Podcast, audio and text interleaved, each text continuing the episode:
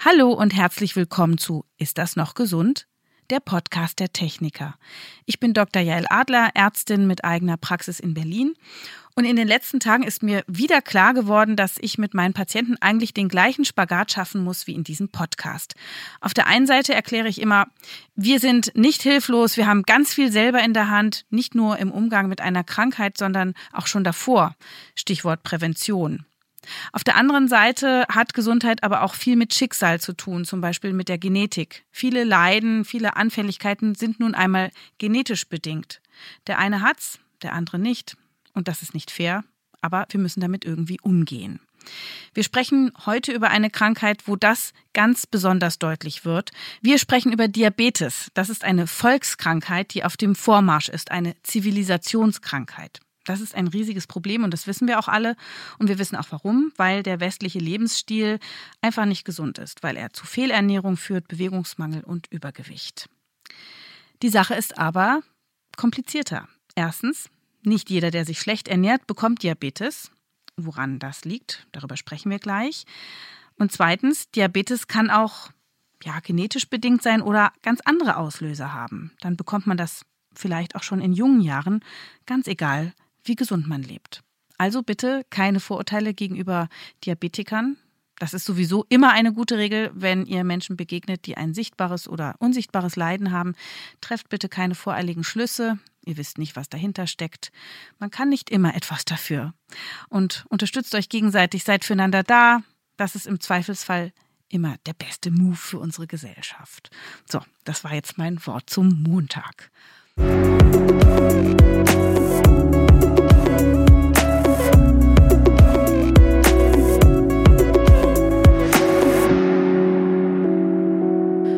jetzt begrüße ich meinen Gast.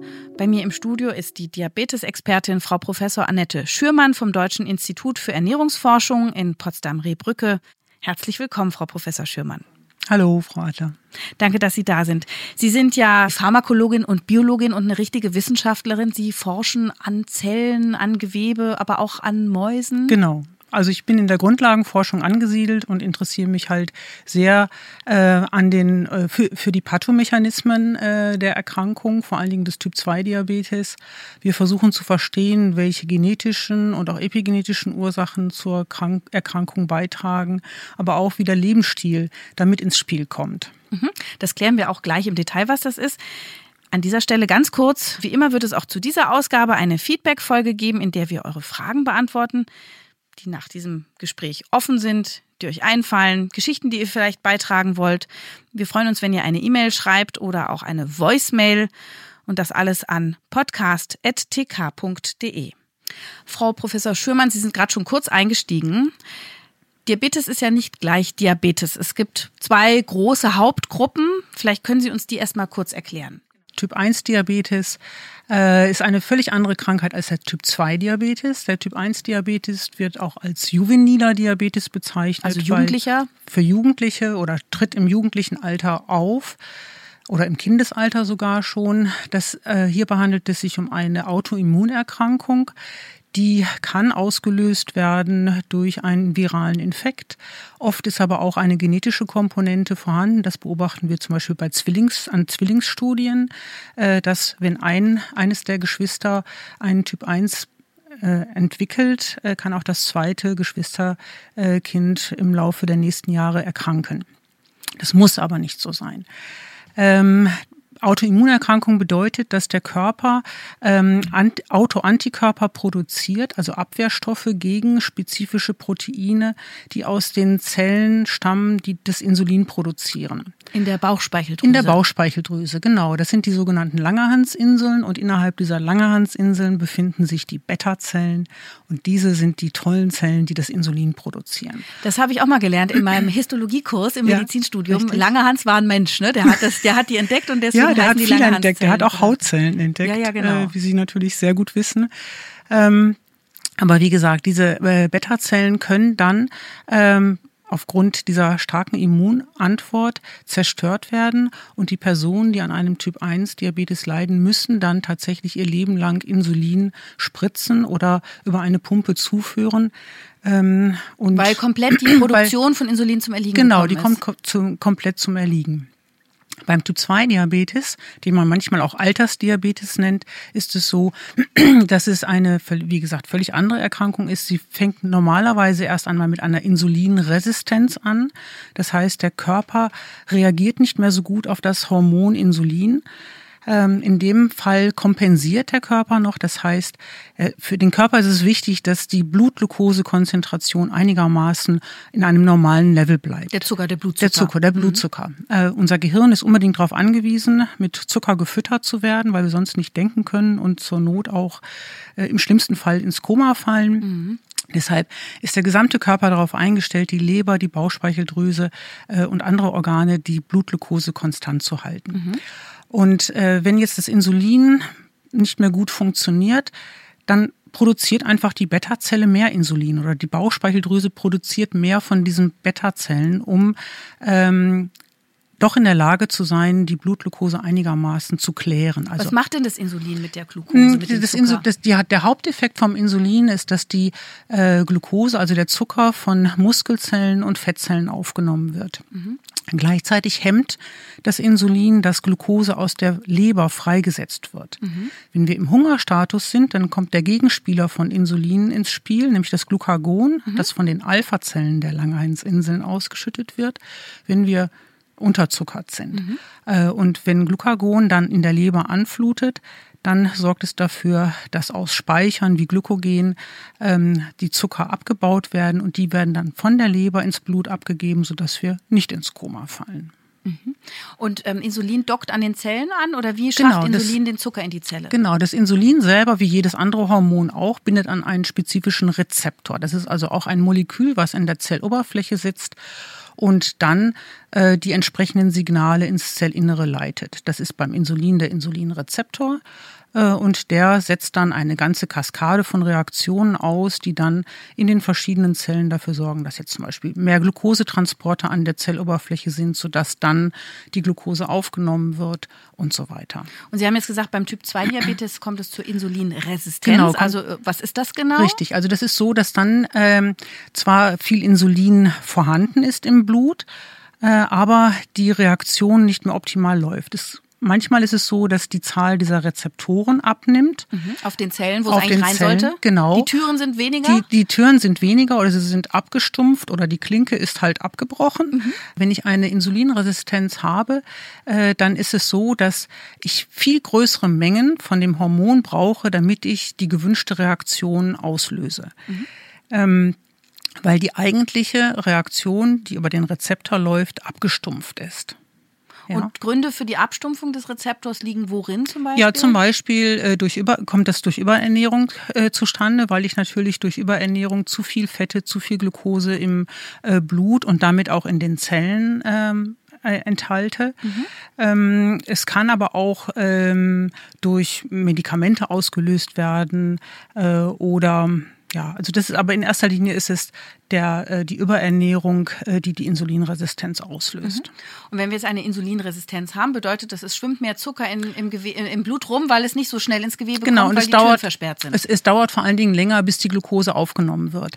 Also Personen, die äh, den Verdacht haben, dass sie einen Diabetes oder Prädiabetes haben, also eine Vorstufe des Diabetes, sprich eine Insulinresistenz, die werden vom Arzt in der Regel ähm, mit einem Glukosetoleranztest äh, belegt. Das heißt, sie müssen nüchtern in die Praxis kommen, dann wird das erste Blut abgenommen, dann bekommen sie ein glukosehaltiges Getränk mhm. äh, und dann wird überprüft, wie schnell schafft es der Körper, diese Glukose vom Blut äh, in die Skelettmuskulatur und Fettzellen aufzunehmen. Mhm.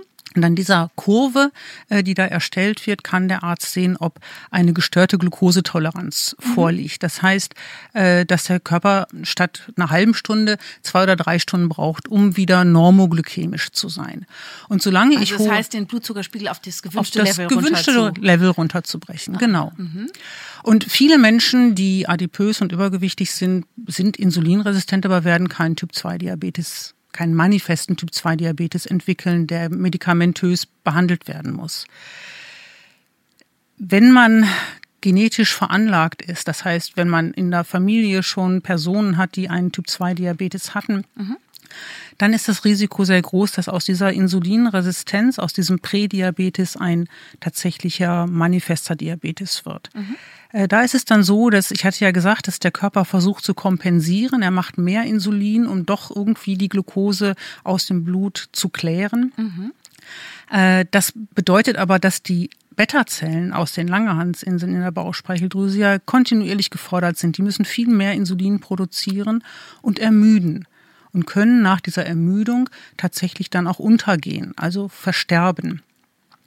Und dann kann es tatsächlich so sein, dass auch ein Typ-2-Diabetiker im späteren Verlauf seiner Erkrankung genauso wie ein Typ-1-Diabetiker mit Insulin behandelt werden muss. Ah, interessant. Also wir halten fest, Diabetes ist definiert zu, da ist zu viel Zucker im Blut, aber die Ursachen sind unterschiedlich. Richtig. Beim Typ 1 Diabetes wird das Hormon gar nicht mehr produziert und beim Typ 2 Diabetes äh, kann es nicht so gut wirken. Mhm. Und das führt dazu, dass auch irgendwann die Insulinmengen aufgebraucht sind, weil der Körper zu viel powert und powert und powert, bis es alle alle ist. Super zusammengefasst. Beim Typ 1 Diabetes haben Sie gesagt, das kann eine Autoimmunreaktion des Körpers mhm. sein. Das heißt, das Immunsystem richtet sich gegen die Langerhanszellen und macht die kaputt. Was sind denn so typische Auslöser? Warum kriegt man denn so eine Autoimmunerkrankung? Also das sind natürlich sehr, sehr viele äh, Bereiche noch nicht bekannt, äh, aber man äh, geht schon sehr davon aus, dass der Auslöser häufig eine Viruserkrankung ist. Das, da kommen verschiedene Viren in Frage und erste Publikationen habe ich gesehen, die darauf hindeuten, dass sogar die Covid-19-Infektion einen Typ-1-Diabetes auslösen kann. Dazu wird es natürlich in den nächsten Jahren noch deutlich mehr äh, Arbeiten geben. Die äh, Spezialisten werden da ein ganz gezieltes Auge drauf werfen. Äh, aber grundsätzlich ist es so, dass äh, vor allen Dingen, wie gesagt, wenn eine entsprechende genetische Komponente da ist, dann eine einfache Virusinfektion ausreichen kann, um diese Autoimmunerkrankung auszulösen. Und das jetzt nur bei Kindern oder auch vielleicht bei Erwachsenen? Nein, wir wissen inzwischen, also klar, der Peak ist wirklich ähm, bei neun bis zwölf Jahren. Es gibt Kinder, die schon im Alter von zwei bis vier Jahren äh, an Typ-1-Diabetes äh, erkranken. Es gibt aber auch viele, die erst im späten jugendlichen Alter, also bis zu 18 Jahren, die Erkrankung bekommen. Und wir wissen inzwischen auch, dass es eine Reihe von Erwachsenen gibt, die eigentlich klassifiziert sind als Typ-2-Diabetiker, aber wenn man genau hinschaut, äh, die doch auch diese Autoimmun-Antikörper äh, haben äh, und ein, tatsächlich einen Typ-1-Diabetes entwickelt haben, sogar noch im Erwachsenenalter. Oh, Ah, und wieso sind die als Typ 2 klassifiziert? weil der sagen, Arzt, weil der Hausarzt natürlich grundsätzlich davon ausgeht, wenn jetzt jemand mit 52 in die Praxis kommt und äh, sehr hohe Blutglukosewerte hat oder Ach. HB1C-Werte hat, äh, dass er dann äh, sagt, das ist ein Typ 2 Diabetes. So, jetzt haben Sie wieder ein Wort gesagt, das müssen wir unbedingt an der Stelle erklären. HbA1c, was ja. ist das? Äh, das ist das, äh, ein, ein Langzeitglukosewert, den der Arzt äh, bestimmen kann, der Auskunft gibt, wie lange die Person eigentlich schon einen Diabetes hat. Ich hatte heute einen Patient, da äh, hat das Labor genau geschrieben, äh, dass es so grenzwertig sei, erhöhtes Risiko für Diabetes. Mhm. Patient, Patientin war das, ganz schlank, ganz zierlich, äh, Ende 40. Mhm. Was ist denn da los? Also die meisten Personen, die einen Typ-2-Diabetes haben, sind übergewichtig, aber es gibt natürlich auch Ausnahmen. Sie müssen verstehen, Typ-2-Diabetes ist nicht eine grundsätzliche, immer identische Krankheit. Äh, sie ist sehr heterogen und wir verstehen äh, seit zwei, drei Jahren, dass es mehrere Untertypen gibt. Aber auch darüber hinaus ist es so, dass es ähm, auch bei dem Typ-2-Diabetes monogene Erkrankungen gibt, die sogenannten MODI-Erkrankungen. Das heißt, da ist ein Gen defekt. Mhm. Das sind meistens Gene, die ganz, eine ganz wichtige Rolle spielen in der Funktion dieser Beta-Zellen. Das kann zum Beispiel die Glucokinase sein äh, oder wichtige Transkriptionsfaktoren, die das Insulin regulieren. Äh, und aufgrund dieser monogenetischen Erkrankungen sind diese Personen dann Typ 2 Diabetiker oder Diabetiker. Mhm. Äh, und das sind häufig schlanke Personen, die auch einen gesunden Lebenswandel haben, die dann aber medikamentös behandelt werden müssen. Das heißt, woran merke ich, äh, ob ich Risikopatient bin für einen Diabetes oder ob ich vielleicht schon einen habe? Was muss ich tun? Also das Einfachste, was ich Ihnen raten kann, ist den ähm, einen Diabetes-Risikotest zu machen. Mhm. Äh, der ist äh, bei uns im Haus äh, am DIFE, also am Deutschen Institut für ähm, Ernährungsforschung, entwickelt worden von meinem Kollegen Matthias Schulze. Mhm. Diesen Test kann man auch auf unserer Internetseite abrufen. Mhm. Den kann man alleine machen, den kann man auch zusammen mit dem Hausarzt machen. Und der wird jetzt auch angeraten im Checkup 35 ähm, dass man den durchführt. Dieser Test ist ähm, entwickelt worden aufgrund von vielen Kenntnissen, die im Laufe vieler Jahre gesammelt worden sind, auch bei uns am Haus, aufgrund von sogenannten epidemiologischen Studien, also bevölkerungsweiten Studien. Mhm. Da wird abgefragt, das Alter, gibt es Diabetes bei den Eltern, äh, ein Elternteil, beide Elternteile, äh, wie ist der Bauchumfang? Äh, Wo misst wie man oft, den Bauchumfang? Genau beim Bauchnabel. Ah ja. Äh, wie ist ähm, wie oft treibe ich Sport, wie viele Stunden in der Woche, äh, wie oft esse ich äh, rotes Fleisch, wie viel Vollkornbrot esse ich und so weiter. All diese Dinge werden äh, abgefragt und daraus wird dann ein Score gebildet, also ein, ein Faktor. Mhm. Und dieser Faktor gibt dann am Ende des Fragebogens äh, Auskunft darüber, wie hoch das Risiko ist, in den nächsten fünf Jahren einen Typ-2-Diabetes zu entwickeln. Dieser Test gibt außerdem Auskunft darüber, was man ändern kann, um das Risiko zu senken. Also mhm. man kann nichts am, leider nichts am Alter ändern. Äh, man kann auch nichts an seiner Familienhistorie ändern.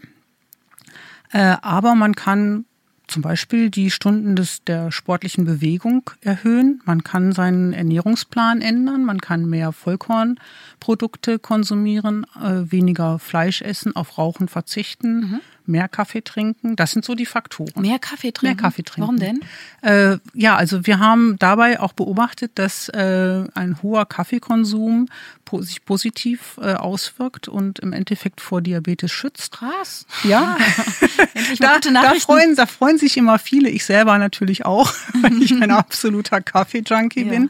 Ja, Sie haben vorhin den oralen Glukosetoleranztest erwähnt. Das ja. heißt, man kriegt eine Zuckerlösung beim Arzt und dann guckt man, wie, wie verarbeitet der Körper mhm. den Zucker. Wie ist denn das mit so Apotheken-Schnelltests, wo man Pipi über so einen Streifen macht und ja. dann guckt, ob das anschlägt farblich? Also das ist sicherlich ein guter Test, wenn man überprüfen möchte, ob man einen Diabetes hat. Aber äh, der ist erst positiv, wenn die Erkrankung wirklich schon fortgeschritten ist. Äh, weil nur dann Glucose über die Niere wieder ausgeschieden wird, äh, wenn die Krankheit schon wirklich da ist. Es ist besser bei einem normalen Checkup beim Arzt, sich normal die Blutglucose bestimmen zu lassen oder den HbA1c-Wert mhm. nehmen lässt. Mhm. Also das, äh, weil diese Werte schon ähm, vorher erhöht sind, bevor halt auch die äh, Ausscheidung der Glucose über die Niere erfolgt. Jetzt wäre aber doch nochmal interessant zu wissen, äh, warum ist man denn als Übergewichtiger, also warum kriegt man da schneller Diabetes? Ja, also durch de, das Übergewicht ist es natürlich so, äh, dass äh, ich viel mehr Fettgewebe habe. Äh, und eine massive Anhäufung des Fettgewebes geht häufig einher mit einer moderaten Entzündung im Fettgewebe. Also Fettgewebe muss man sich so vorstellen, dass das nicht nur Fettzellen sind, sondern da sind auch verschiedene Zelltypen in diesem Gewebe. Und äh, ein Zelltyp, der sich in diesem Fettgewebe auch befindet, das sind Makrophagen. Und Fresszellen. Ja, genau. Und Makrophagen können äh, einmal entzündungshemmend oder entzündungsfördernd sein. Und durch ähm, die Überernährung und das, die starke Expansion oder die starke Zunahme des Fettgewebes äh, können sich die Makrophagen in die ungünstige Konstellation bringen. Mhm. Das heißt, dass es die Makrophagen sind, die dann viele Zytokine äh, freisetzen, also, also diese Entzündungsmarker. Botenstoffe. So. Genau, die Botenstoffe. Und äh, hohe Spiegel von diesen Faktoren wie TNF-Alpha, Interleukin 6 etc., die tragen wieder zur Insulinresistenz bei. Ah. Dazu kommt, wenn ich übergewichtig bin und zu viel Fettgewebe ansammel äh, und diese Fettzellen natürlich dann auch entsprechend strapaziere, ähm, dass auch das Fettgewebe irgendwann erschöpft ist in seiner Leistung, nicht mehr das Fett gut speichern kann. Und dann wird das Fett, muss ja irgendwo hin was ich mit der nächsten Mahlzeit aufnehme, das speichert sich dann in anderen Geweben, lagert sich in anderen Geweben ab. Wir sprechen im Fachjargon von ektopischem Fett. Das kann dann sich in der Leber ansammeln, das kann sich im Muskel ansammeln, im Herz, äh, überall. Auch in den Gefäßen sind das dann die Fettablagerungen in den Blut? Ja, das ist dann eine weitere Spätfolge, dass sie dann äh, die, die Ablagerungen dort auch haben. Ganz Und genau. Leberverfettung, ne? Leberverfettung, ne? die äh, Fettlebererkrankung ähm, und die jede einzelne ektopische Fettspeicherung geht wieder einher mit einer Insulinresistenz. Okay. Also, Also ich begebe mich in so einen Teufelskreis. Ja. Ja. Hilft da Fett absaugen? Nein, überhaupt nicht. Also das haben ganz klar Studien gezeigt. Da wurde äh, geprüft, wurden viele, ähm, vor allen Dingen Frauen, die das ne, gerne machen, ähm, geprüft, wurde die, ähm, dieser Glukosetoleranztest vor dem Fettabsaugen gemacht und nach dem Fettabsaugen und dann auch nochmal ein paar Wochen danach. Es hat sich überhaupt nichts verbessert. Also das Fett war weg, aber die Insulinresistenz ist geblieben. Das heißt, es ist nicht das Unterhautfettgewebe, was eine Rolle spielt, Nein, sondern das viszerale Fettgewebe, also vor allen Dingen das Fettgewebe, was wir um unseren Organen äh, liegen haben. ich habe da so die Männer mit Bierbauch vor Augen. Ist das das viszerale Fett? Weil wenn man die in den Bauch kneift, ist das stramm. Ne? Da ist nicht Das so ist wie sehr stramm, so ein ja, weiches, stelliges. Ja, aber das ist genau, jetzt. genau, das ist, das ist genau das, ähm, das risikoreiche Fett, was ich äh, halt im Bauchbereich habe. Äh, der dicke Po und die dicke Beine, die dicken Beine äh, sind da ja ähm, positiv. Also Sie müssen sich immer vorstellen, ähm, eigentlich ist es sehr gut, wenn das Fettgewebe die Fette speichert und damit verhindert, dass die Fette in der Leber oder sonst wo abgelagert werden. Ähm, aber das ist vor allen Dingen eine, eine super Funktion von dem Subkutan, also von dem Unterhautfettgewebe, was wir dann am Hintern und ähm, am, an den Beinen finden. Aber wie gesagt, das äh, Bauchfett ist genau das, was wir ähm, als Risikofaktor ansehen. Deshalb hilft es auch bei dem ähm, äh, Risikotest, den ich gerade erwähnt habe, dass man dann halt den Bauchumfang misst. Und ab wie viel wird es denn gefährlich? Kann man da schon Zentimeter Genau, bei Frauen sagen? sind es 88 Zentimeter und bei Männern alles größer als ein Meter. Bei Frauen im nicht schwangeren Zustand, Ja. möchte ich sagen. Und wenn keine Blähungen sind auch. Ja, ja. Okay. Ähm, ist es denn empfehlenswert, dass wir jetzt alle zum Hausarzt gehen und sagen, lieber Hausarzt, könnten Sie mal bitte Blut abnehmen und gucken, wie ist denn mein HbA1c oder wann sollte man zur Vorsorge gehen? Ist das Teil der Vorsorge?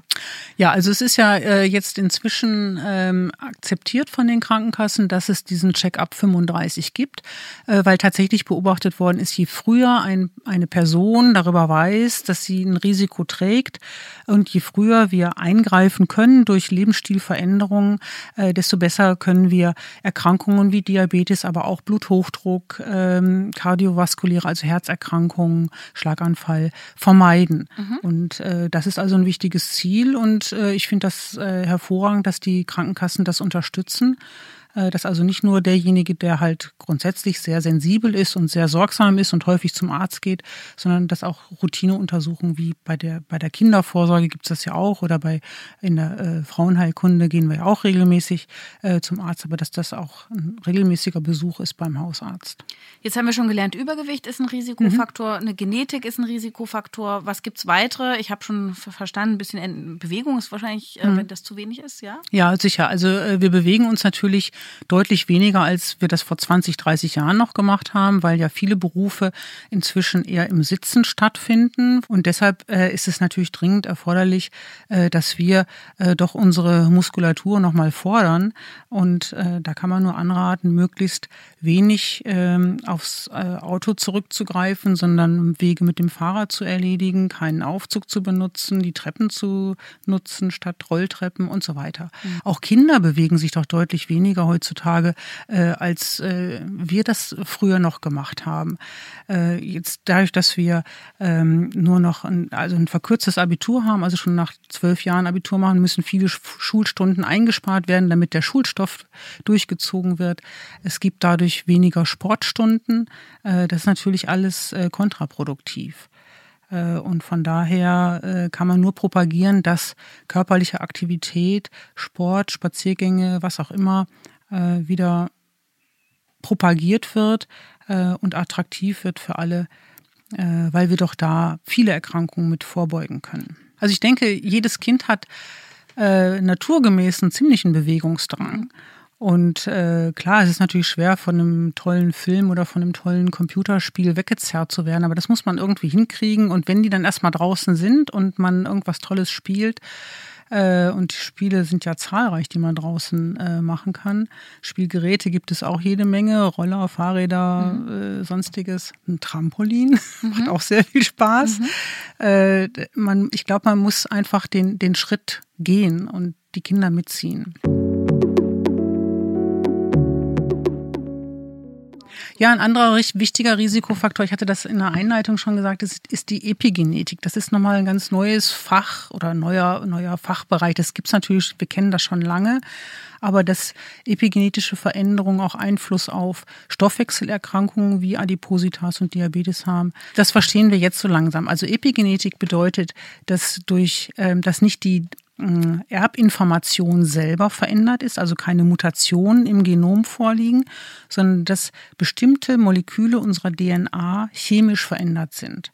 Also ich beschreibe Epigenetik immer so, das ist wie so ein Lichtdimmer, dass ich ein, dass ich ein Gen hell mache oder dunkel mache. Mhm. Äh, und das kann ich erreichen, unter anderem durch Ernährung, durch Bewegung, durch Medikamente und so weiter. Mhm. Und ähm, ich habe oder wir wissen, dass durch Überernährung und Inaktivität ein anderes epigenetisches Muster in unserem Genom vorliegt, als ähm, wenn ich mich gesund ernähre und mich viel bewege. Mhm. Das heißt, ich kann da Einfluss drauf nehmen. Ich kann leider nicht Einfluss darauf nehmen, was meine Eltern mir an Genen mitgegeben haben. Mhm. Aber die Aktivität dieser Gene, die kann ich verändern. Mhm. Nun ist es aber leider so, dass ein Teil dieser epigenetischen Veränderungen auch vererbt wird auf die nächste Generation. Deshalb ist es sehr wichtig, dass Personen, die sich dafür entscheiden, Kinder in die Welt zu setzen, äh, schon vorher nachdenken, was tue ich meinem Nachwuchs an. Wenn ich das nicht tue, wenn ich also sowohl als Frau oder als Mann ungesund lebe, viel Alkohol trinke, rauche und so weiter, ver verändere ich diese Epigenetik, mhm. was sich dann, äh, was dann das Kind eigentlich ausbaden muss. Mhm. Auch die Ernährung während der Schwangerschaft ist sehr wichtig, die Ernährung und Bewegung während der Schwangerschaft. Mhm. Ich bin immer ganz traurig, wenn ich sehe und höre, wie Frauen während der, einer Schwangerschaft 20 und 30 Kilo zunehmen äh, das ist fatal für das Kind, weil sie schon im Mutterleib bei diesen Kindern erstaunlicherweise eine Insulinresistenz ausbildet. Mhm. Ja, und das ist natürlich für die, wir wissen nicht, wie, wie lange diese Insulinresistenz hält, aber es ist natürlich fatal. Mhm. Und solche Kinder haben es natürlich deutlich schwerer, einen gesunden Stoffwechsel zu haben und zu erhalten als äh, Kinder von ähm, gesund lebenden Eltern. Mhm. Wie ist es mit der Darmflora? Gibt es da Erkenntnisse rund um Diabetesrisiko? Mhm. Ja, also das Darmmikrobiom, äh, also unsere Darmbakterien spielen ja schon eine ganz entscheidende Rolle für eine Vielzahl von Stoffwechselerkrankungen.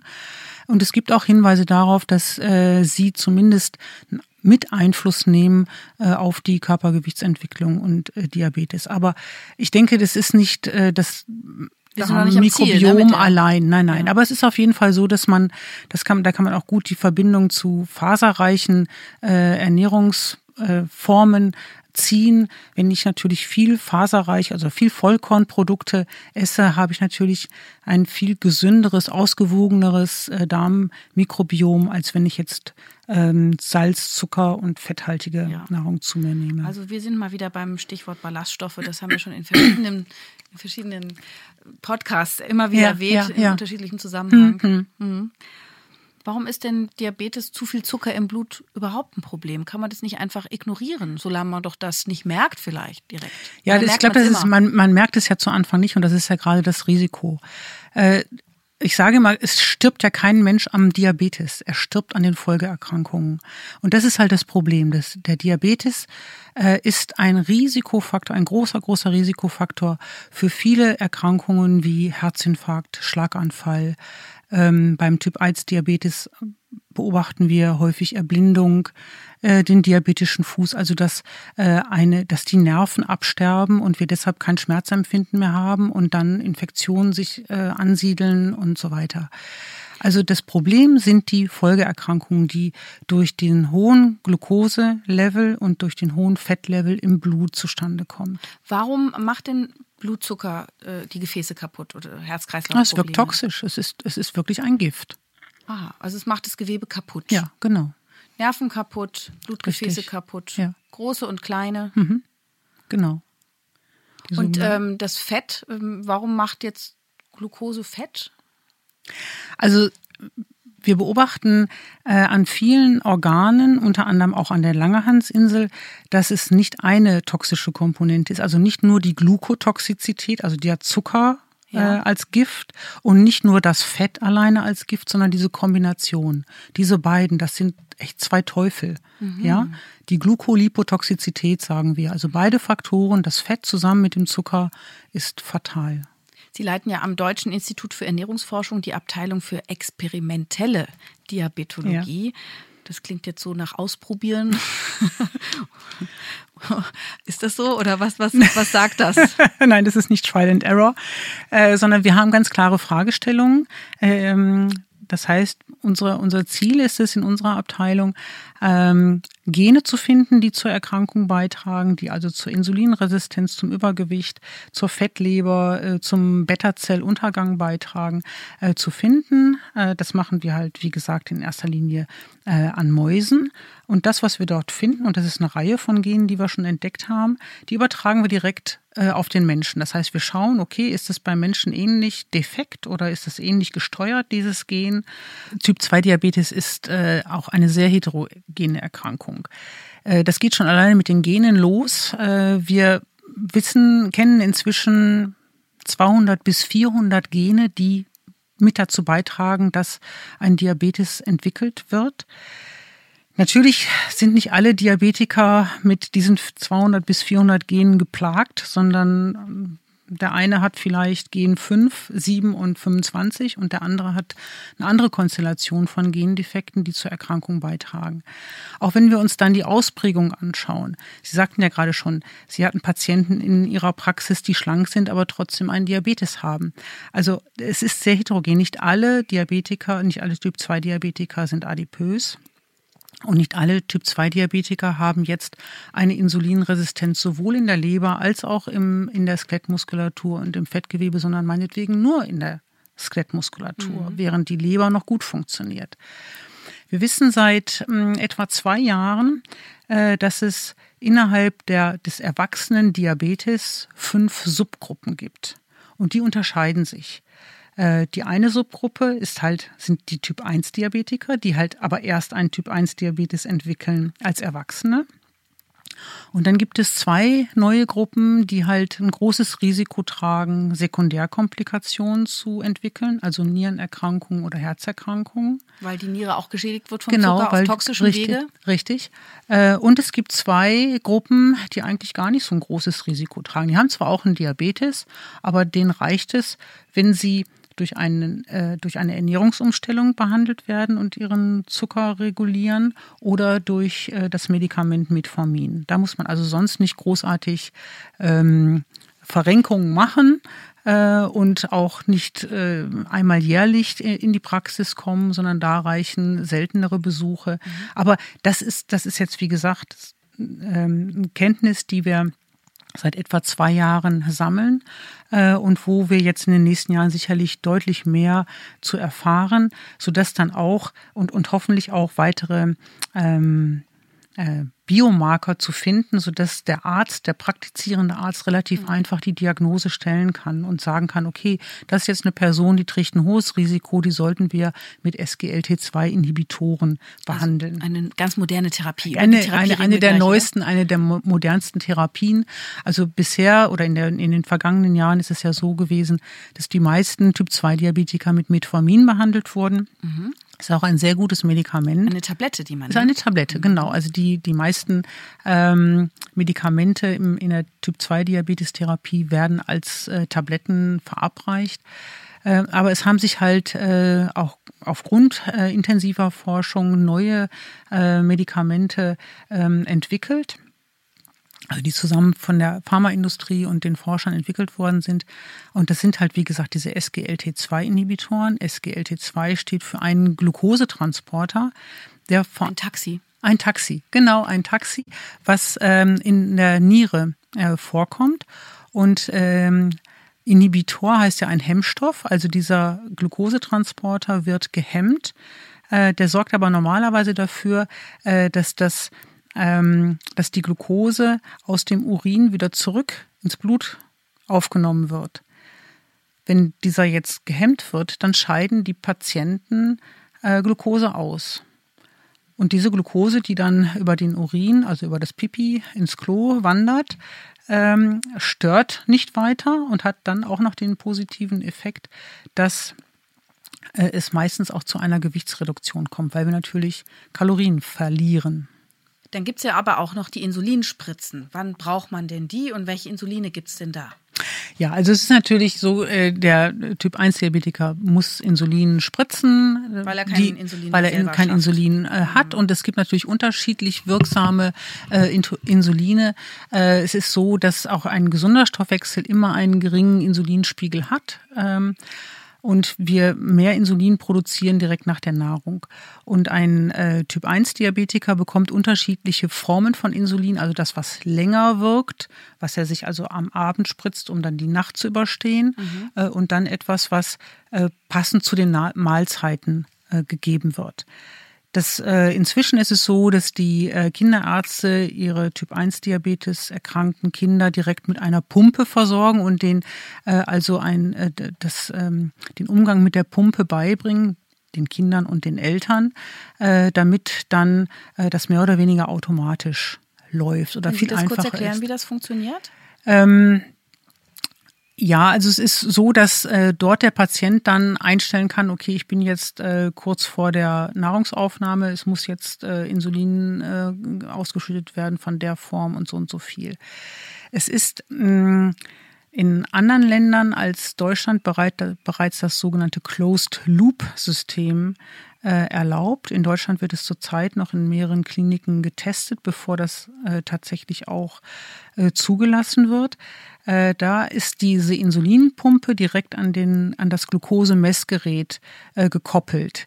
Äh, das tragen die äh, meisten Typ-1-Diabetiker inzwischen, aber äh, tragen das jetzt meinetwegen hier am Oberarm. Da sieht man schon mal, dass so eine ähm, Plakette am Arm klebt, eine mhm. Plastikplakette.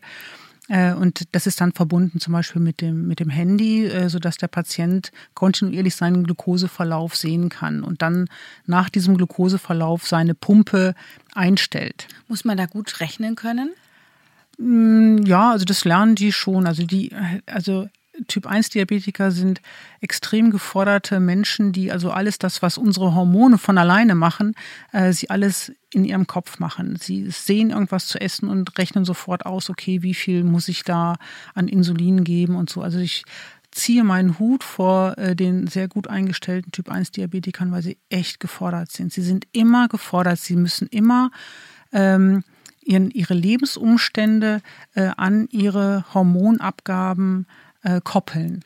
Also wenn man jetzt weiß, man isst jetzt eine Scheibe Brot mit Käse, dann ja. muss man wissen, wie viel wie viel Insulin muss ich da jetzt äh, geben, damit ich äh, diese äh, die Glucose, die dann im Endeffekt ja in meinem Blut anflutet, äh, dass ich die entsprechend gut aufnehmen kann. Diese Messsonde am Arm, die ja. den Blutzuckerspiegel ja. misst, ist das eine Nadel oder ist das nur so ein Chip, der aufgeklebt ist? Nee, das ist eine kleine Nadel, die halt ins, aber das, das spürt man nicht. Also das ist jetzt nicht schmerzhaft oder so. Und die Pumpe ist auch mit einer Nadel an der anderen Stelle, die ja, dann genau. das Insulin verabreicht. Richtig, genau.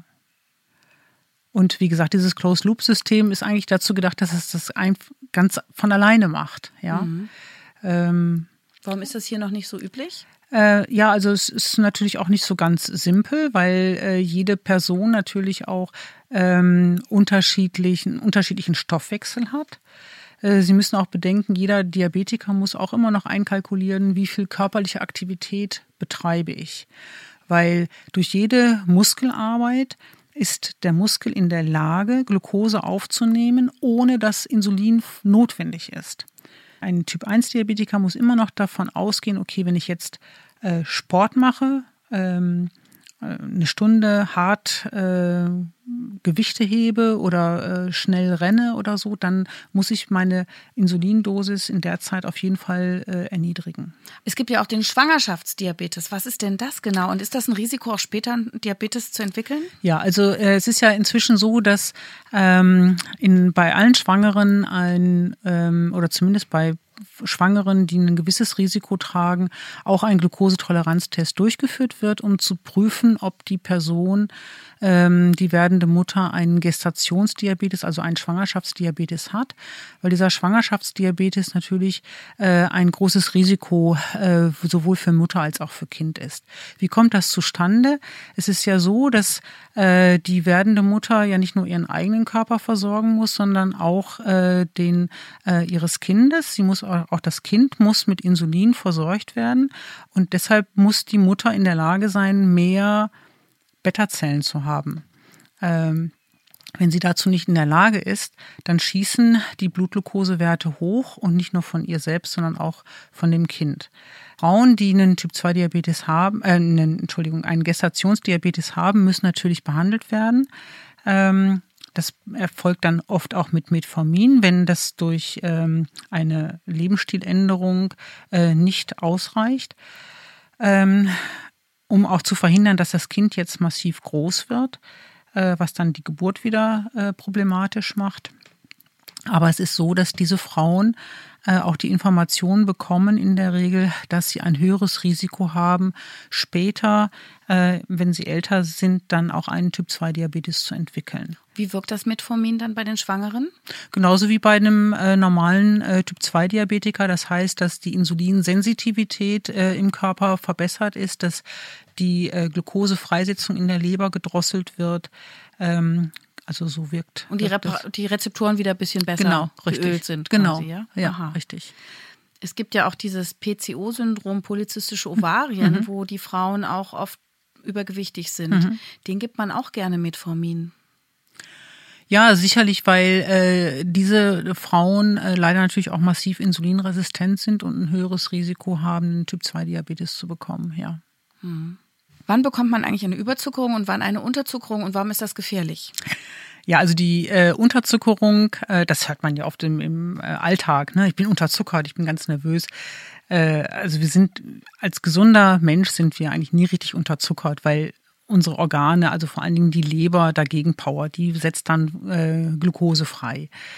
Ähm, ein Typ-1-Diabetiker, der kann richtig kritisch in eine Unterzuckerung kommen. Das passiert, wenn er äh, oder sie sich zu viel Insulin spritzt. Äh, deshalb hat ein Typ-1-Diabetiker auch in der Regel ein Stück äh, Traubenzucker in der Tasche, um dann sofort äh, gegenzusteuern. Aber es kann natürlich passieren, dass diese Sensitivität, also man merkt das ja selber, wenn man jetzt meint, man ist unterzuckert, dann wird man kribbelig, mhm. dann äh, fängt man so ein bisschen an zu schwitzen.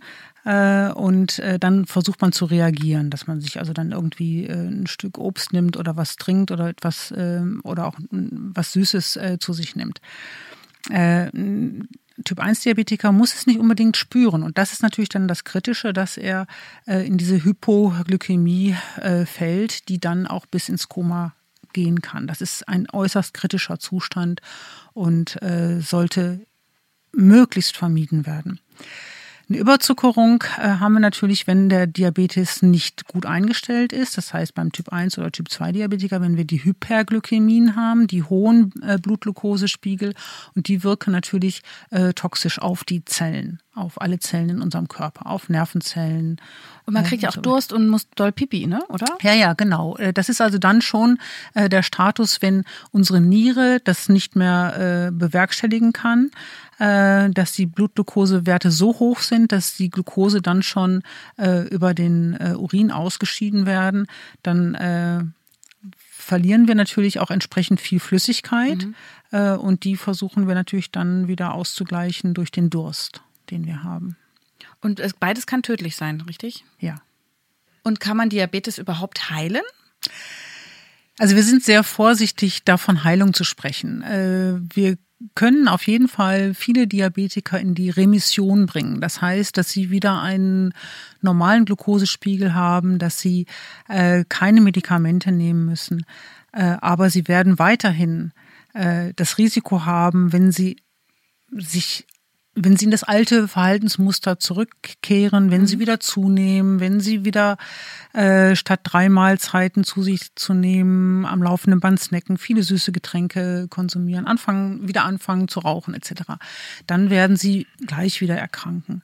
Also der, das gibt keine richtige Heilung, sondern wir können, können eine Remission auslösen, ja.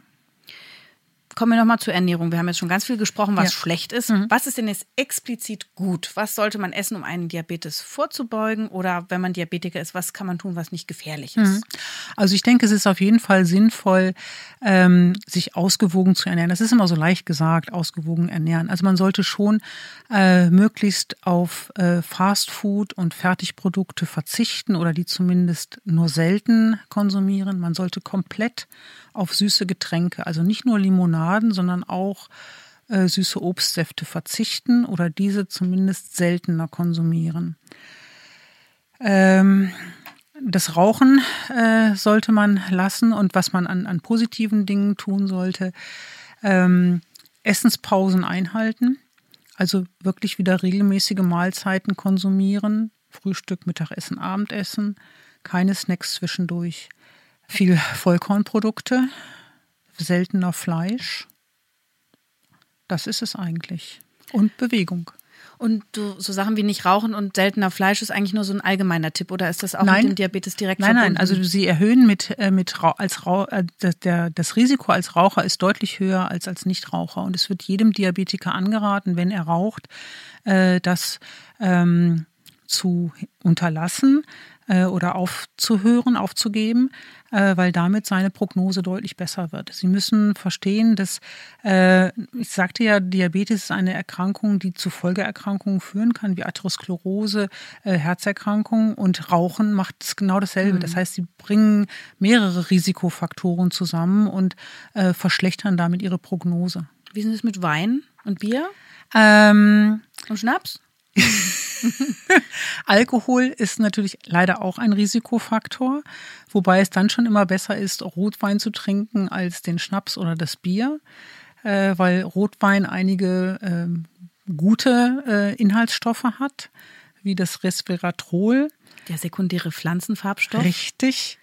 Ähm, aber und, und wir sehen halt auch in unseren äh, epidemiologischen Studien, dass Personen, die so zwei, drei Gläser äh, Rotwein äh, trinken, dass die auch eine bessere Prognose haben. Pro Tag zwei, drei Gläser? Ja, nee, Oder nee das Woche? kann ich nicht, ich würde eher sagen pro Woche. Ja, ja, ja. Frösterchen. mhm. Ja, und Sie müssen auch wissen, ich, ich hatte ja schon erwähnt, dass die Leber eine ganz wichtige Rolle spielt. Und wenn ich jetzt viel Alkohol konsumiere oder regelmäßig Alkohol konsumiere, dann belasse ich natürlich meine Leber. Auch der Alkohol sorgt dafür, dass ich eine Fettleber bekomme. Äh, und das ist äh, nun wirklich nicht zuträglich. Mhm. Äh, Süßigkeiten den Kindern verbieten? Das würde ich nie machen. Also ich habe meinen Kindern selber nie Süßigkeiten verboten, äh, sondern eher äh, in Maßen gegeben, äh, so als Belohnung. Und äh, bei uns hieß es immer, wenn du jetzt die Gummibärchen möchtest, musst du vorher den Apfel essen. Okay. Und dann gab es, dann war dann oft, waren die Gummibärchen vergessen mhm. oder halt wurden dann noch oben drauf gesetzt. Aber, Aber nicht so viel. Nicht so viel. Also ich glaube, ein Verbot ist, äh, es geht auch nach hinten los, weil äh, ein Verbot ist natürlich sehr attraktiv, um es dann doch heimlich zu tun. Und wenn man jetzt aber so ein Süßer ist, welche Alternative kann man da wählen? Ist das Erythrit oder sind das künstliche Süßstoffe oder nein, Fructose? Auch, ja, nein, Fructose auf gar keinen Fall. Fructose ist wirklich der ungesündeste Zucker, den wir haben. Früher hat man den Diabetikern immer Fructose-Schokolade ja, gegeben. Ja, ne? ja, ja. Die gibt es zum Glück nicht mehr. Das, das ist also komplett aus, äh, vom Markt. Ähm, Weil, was ist, macht denn die Fructose? Die Fructose äh, ist halt ein, ein Zucker, der ganz schnell in Fett umgewandelt wird und äh, sich gerade in der Leber dann äh, ansammelt. Ähm, also Fructose auf keinen Fall. Mhm. Äh, Süßstoffe würde ich auch von abraten. Unser Körper ist ähm, extrem miteinander vernetzt. Also das Gehirn mit dem Darm, also alle Organe und Zellen reden miteinander. Und wenn ich jetzt einen Süßstoff ähm, konsumiere und die Zunge, also und meine Geschmacksrezeptoren registrieren süß, dann geht das äh, über den Darm bis ins Gehirn und sagt, hey, Verdauung anschalten, da kommt jetzt was. Mhm. Und dann kommt da aber unten nichts. Mhm. Äh, was macht das Gehirn? Das verlangt. Ich habe doch jetzt den, den Funkspruch bekommen, es kommt was Süßes. Da kommt nichts. Also ich fordere jetzt was Süßes. Das heißt, mein Heißhunger auf etwas Süßes äh, bleibt erhalten oder wird sogar gestärkt. Also dann lieber wirklich mal sagen, okay, dann esse ich jetzt eine Schokolade oder eine halbe Schokolade oder die Tüte Gummibärchen mhm. Und muss dann auf irgendwas anderes verzichten oder einfach dann nochmal eine Stunde raus und mhm. körperlich arbeiten. Das finde ich aber einen ganz wichtigen und sehr modernen Hinweis. Ich habe mir das irgendwie ehrlich gesagt immer schon gedacht, aber es wurde ja ganz oft gesagt, nee, nee, Süßstoffe, die sind kein Problem. Nein, nein, also die sind schon problematisch und da jetzt andere raten wir auch von ab, ja. Ist ja auch irgendwie logisch, ne? Ja. Also ich finde, Sie haben das total plausibel erklärt, aber früher wurde immer gesagt, nee, nee, das ist nicht hm. so. Süßstoffe dürfen erlaubt sein und ja. darf man auch für eine Diät benutzen hm. oder so. Ach, das ist ja wichtig, dass Sie das nochmal gesagt haben. Wie sieht es aus mit Fructose aus dem Obst? Ist Obst erlaubt oder verboten? Und nein, wann, natürlich. Wann darf man? Welches Obst? Ja, nein, also Obst ist natürlich äh, absolut erlaubt. Äh, und es ist ja jetzt nicht so, dass das äh, Obst reicher ist an Fructose. Äh, das Obst enthält Saccharose, also den Haushaltszucker. Und diese Saccharose ist halt ein, äh, eine ein Disaccharid, also äh, besteht aus zwei, ein, aus mhm. zwei mhm. Zuckermolekülen, einmal Glucose und einmal Fructose. Und das wird gespalten und die werden beide verstoffwechselt. Ähm, natürlich sollte man auch Obst nicht in Übermengen essen, deshalb raten wir auch immer Obst und Gemüse zu essen, also mehr Gemüse als Obst eigentlich, mhm. äh, weil im Gemüse natürlich nicht so viel Fructose enthalten ist oder Saccharose, das mhm. ist dann eher Stärke. Ist denn jetzt zum Beispiel eine Banane oder Wassermelone, wo ja viel Zucker drin ist, oder Mango oder Trauben, hm. anders zu bewerten als meinetwegen Beeren? Nein, also ich, ich würde so. immer anraten, äh, eher eine Banane oder eine Wassermelone zu essen als äh, Kekse oder Schokolade. Äh, das ist sicherlich immer die bessere Alternative und vor allen Dingen haben diese ähm, dieses Obst natürlich auch noch wieder Fasern. Also das kommt ja dann als, als komplexes äh, Produkt in unseren Körper und wird abgebaut und äh, beschäftigt erstmal unsere, unsere Zellen, unseren Darm und unseren Magen etc. Ähm, also von daher ist es sicherlich deutlich dem, den Obstsäften zum Beispiel oder dem Smoothie äh, äh, vorzuziehen. Nochmal ein wichtiger Punkt. Ne? Es gibt ja viele Smoothie-Fans und die denken, das ist so gesund. Bitte nochmal Ihr Statement dazu. ja, also ich bin äh, wirklich der Auffassung, dass, äh, also sicherlich sind Smoothies äh, toll und vielleicht auch für viele cool ähm, und versorgen uns auch gut mit Vitaminen. Aber ich würde immer äh, dafür propagieren, doch das Obst zu essen, zu kauen, zu schlucken, zu verdauen, als äh, das äh, den, den vorverdaut zu trinken. Es vorverdaut zu trinken und vor allen Dingen nie in Übermaßen. Also einige übertreiben es einfach. Mhm. Ja, ja, man darf sich da nicht täuschen lassen. Da hat echt viel Zucker drin Platz in so einem Smoothie, ja. weil da ja auch viel mehr Obst auf einen Schlag ja, drin ist. Genau. Ne? Und gefühlt dieselbe Menge wie ein Apfel, aber das eigentlich sind dann ganz viele Äpfel ja. quasi. Mhm. Mhm. Vielleicht nutzen Sie jetzt nochmal die Position hier, einen Wunsch an die Politik abzugeben. Was kann sich noch verbessern in Hinblick auf Vorbeugung und Therapie? Ja, also äh, uns wird ja immer gesagt, Mensch, äh, wir wissen doch schon so lange, dass ähm, Übergewicht und Überernährung ein Problem sind. Äh, wir haben das immer noch nicht in den Griff bekommen. Ich denke, das liegt einfach daran, dass wir wirklich in einem, äh, in einem, in einem Umfeld leben, wo es unheimlich schwer ist, auf das Gewicht zu achten, weil wir am laufenden Band diesen ganzen Verlockungen ausgesetzt sind. Wenn man durch die Stadt geht, es riecht gut, war aus der Bäckerei, es kommt einem jemand mit einem, mit einem tollen, coolen Getränk entgegen und so weiter. Und äh, wir, wir kopieren das ja alles gerne. Also sind wir Reizen ausgesetzt, denen wir kaum widerstehen können. Äh, mein Wunsch an die Politik wäre, dass sie uns helfen, dass wir von der Verhaltenstherapie, also den Leuten zu erklären, ihr müsst mehr Sport treiben, ihr müsst euch gesünder ernähren, das weiß jeder, aber er schafft es trotzdem nicht. Ich würde mir wünschen, dass die Politiker uns helfen, eine äh, Verhältnisprävention umzusetzen. Das heißt, äh, dass finanzielle Anreize gegeben werden, dass ich mich gesund ernähre, dass also die Mehrwertsteuer auf Obst, Gemüse, Vollkornprodukte und so weiter auf Null gesetzt wird, dafür aber ähm, Süßgetränke, Süßigkeiten, Fastfood, Pizza etc. deutlich höher besteuert wird, ähm, dass außerdem es unbedingt umgesetzt wird, dass es ein Werbeverbot für ungesunde Lebensmittel im Fernsehen, vor allen Dingen im Kinderprogramm gibt, genauso wie es bei der Zigarettenwerbung passiert. Äh, dass es ähm, verpflichtend ist, dass in den Kitas und in den Schulen eine Stunde Sport am Tag äh, angeboten und durchgeführt wird, äh, dass es keine Süßgetränke und Snackautomaten in den Schulen mehr gibt, sondern dass Wasserspender aufgestellt werden in den Schulen, in den Kitas äh, und so weiter. Also das wäre ähm, ein Wunsch, den ich an die Politiker hätte und ähm, das Frau Klöckner nicht weiterhin hofft, dass die Lebensmittelindustrie das alles freiwillig macht. Die Ampel. Die, ja, die Ampel, die ist sicherlich schon hilfreich. Mhm. Ähm, da äh, hat sie äh, ja unseren, unsere Ratschläge befolgt, mhm. äh, die Ampel dann tatsächlich umzusetzen. Aber ähm, es wäre absolut äh, notwendig, dass man die Industrie fordert, äh, den Zuckergehalt in den Süßgetränken deutlich zu reduzieren. Äh, oder aber, dass man sagt, okay, wenn der Zuckergehalt so und so viel Prozent ausmacht, dann ist die Steuer noch höher. Das hat in England und vielen anderen Staaten geholfen, den Zuckergehalt zu reduzieren. Also unsere Cola ist immer noch süßer als die äh, in England beispielsweise. Wow.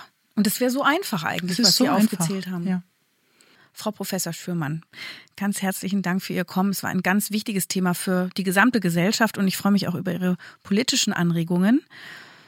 Wenn ihr jetzt noch Fragen dazu habt oder auch eure eigene Geschichte erzählen wollt, dann freuen wir uns sehr über eure E-Mail oder eine Voice-Nachricht, eine Sprachnachricht an podcast.tk.de.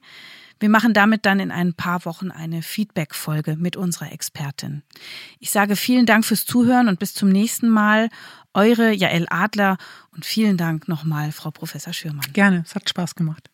Das war Ist das noch gesund? Der Gesundheitspodcast der Techniker.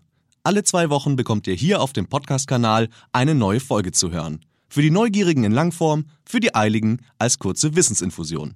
Welche Themen wir als nächstes behandeln, erfahrt ihr im Newsletter der Techniker. Danke fürs Zuhören und bis zum nächsten Mal.